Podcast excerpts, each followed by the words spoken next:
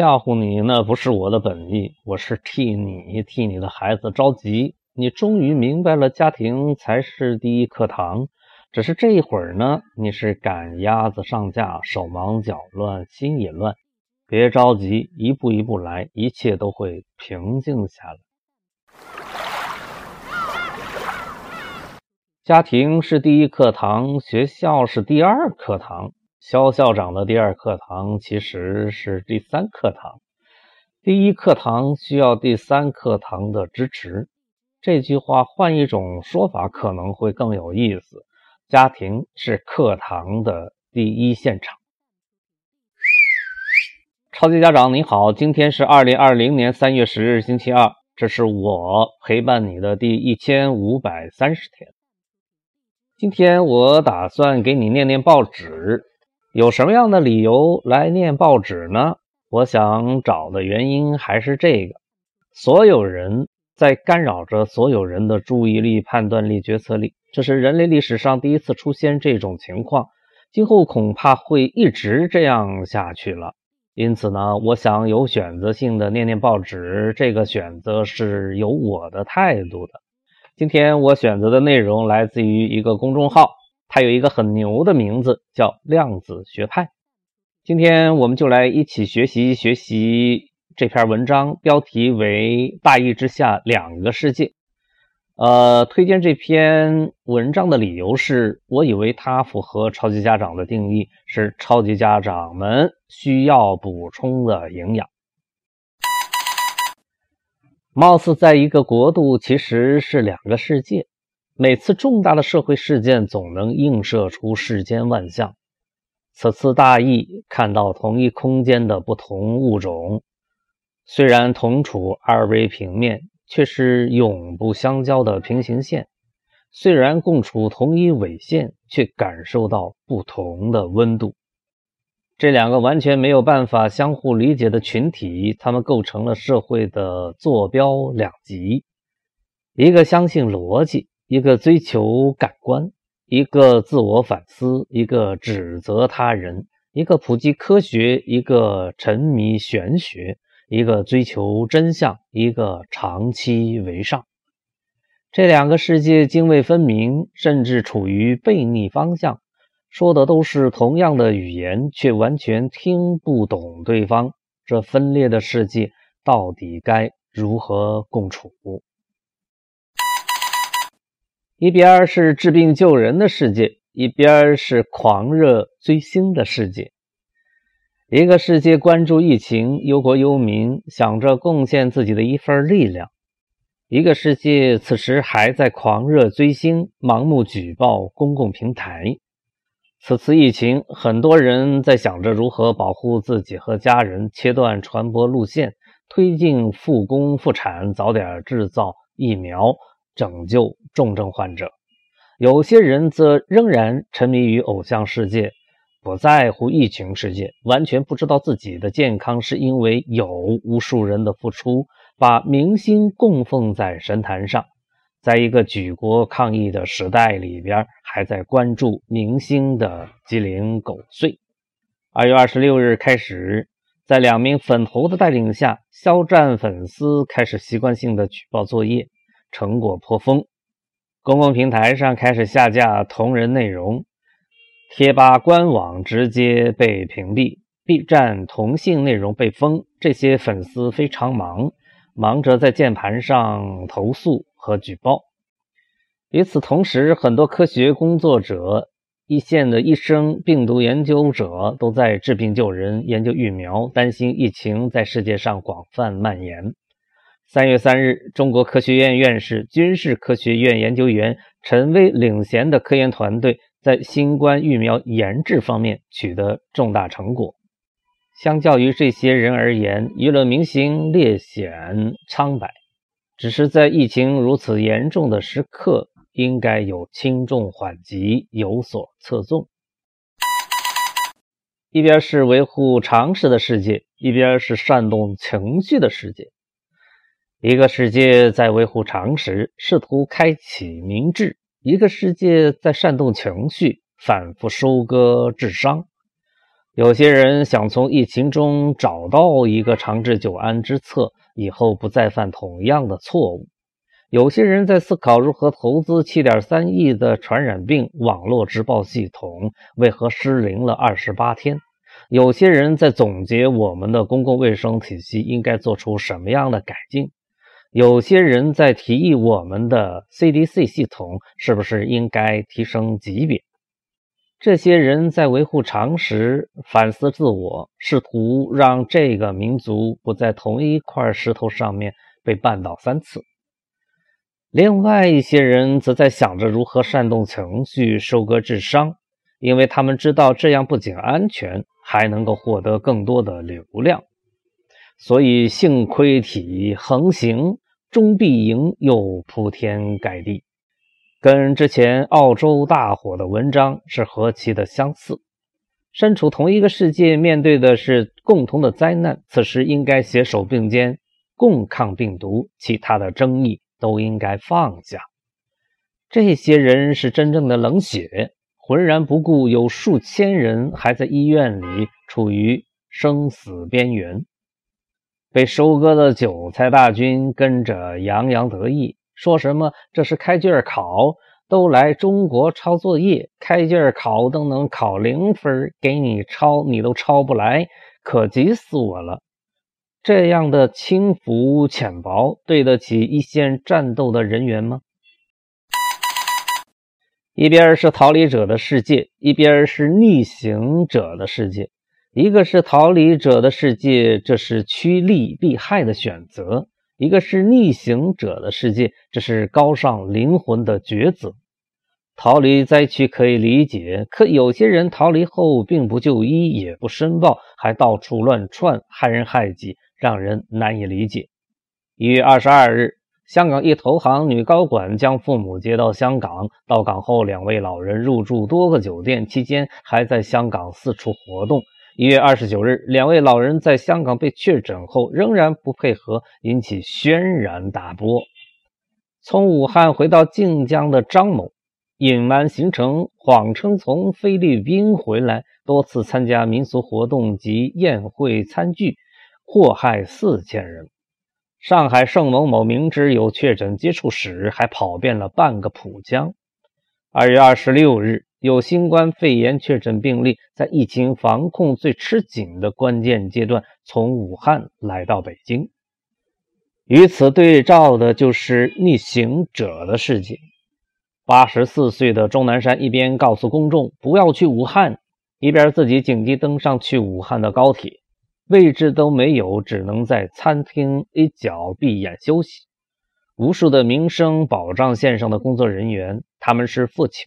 是妻子，也是儿女。这个时候选择在过年期间调配货物、安排物流、收货上架，坚持奋战在一线。他们是不为人知的逆行者。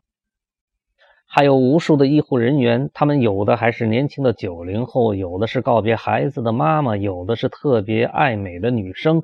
一个个像逆行的天使，没有人知道他们是谁，因为那是一张张戴着口罩、无法看清的脸庞。这些人用他们自己的生命为他人争取生机。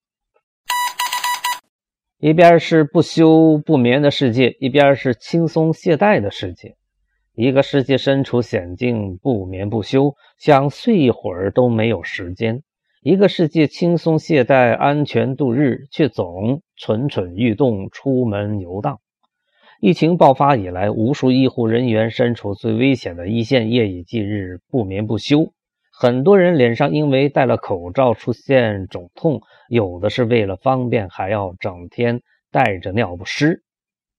大多数人宅在家中为国休息，不过仍然有些人。只要政策稍有松懈，便蠢蠢欲动。二月二十四日，竟然有人成群结队，只为喝一口胡辣汤。二月二十七日，还有一些人甚至为了喝茶，挤的是人山人海，完全不知道今夕是何年。这个时候想想那些在前线战斗的医生护士们，他们的处境比人家要好的太多。身处一线的救治专家张文宏。还来劝导大家多戴口罩，不要聚集，大家都是在战斗。相比于一线的医护人员，我们要给孩子讲讲自己的责任。疫情尚未结束，不要让自己成为传播源头。一边是理性反思的世界，一边是阿 Q 猖狂的世界。一个世界在灾难中反思自我，推动社会理性前行；一个世界在灾难中得意猖狂，借机作恶、胡作非为。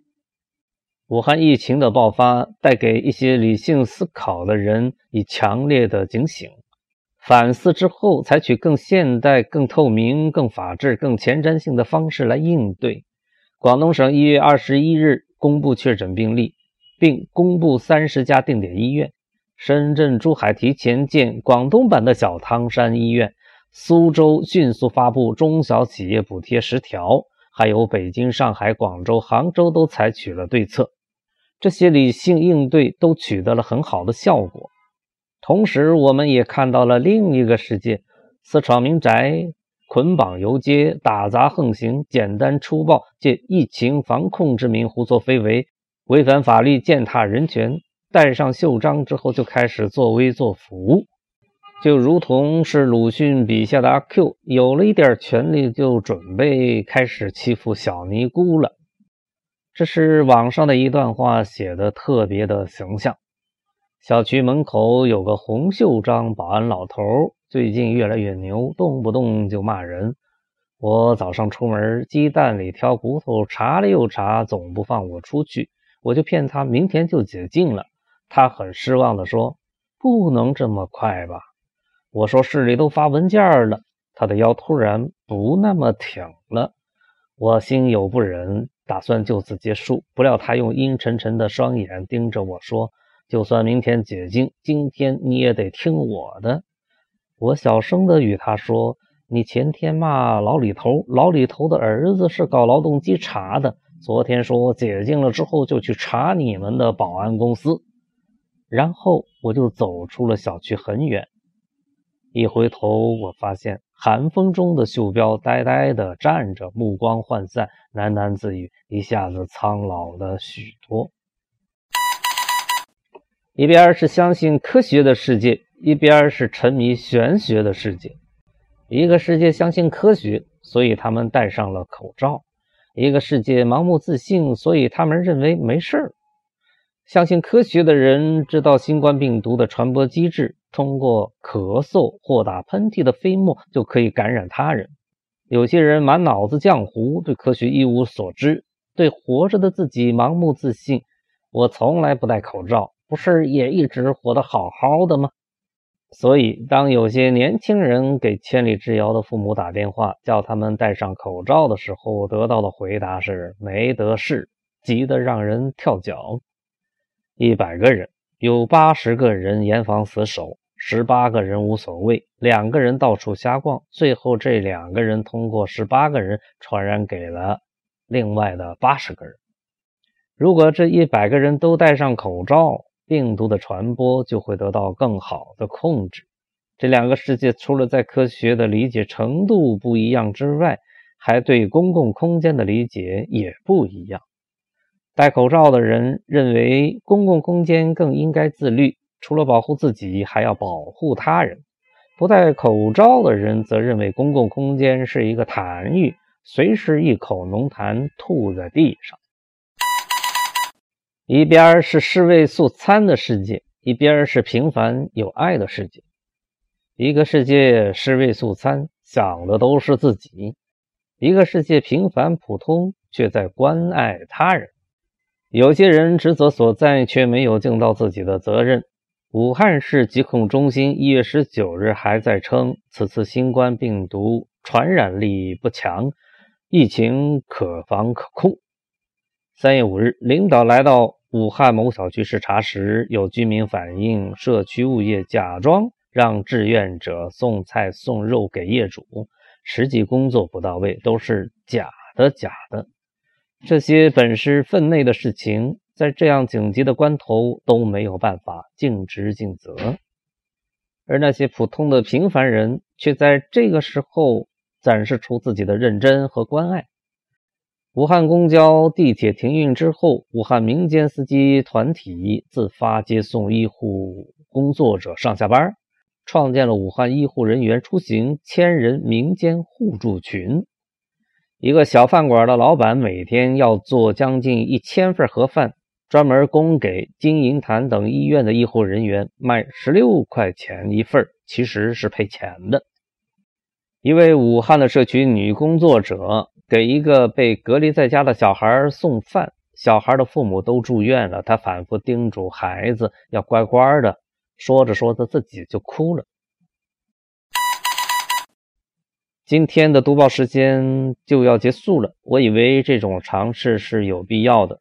有家长来问我：“你说的要陪伴我成长的，怎么个陪法呢？”这个问题非常好，我正在对这些个提问做出回应。成长是全方位的，也是长期的，不是一朝一夕的事情。既然要陪伴家长成长，就要以家长遇到的问题为核心。只有这样，才能够真正贴近家长的需求，贴近家长的真实生活。这篇文章给出了丰富的观察点，也表达了一种态度，恐怕也同时撞击出了一些新的问题。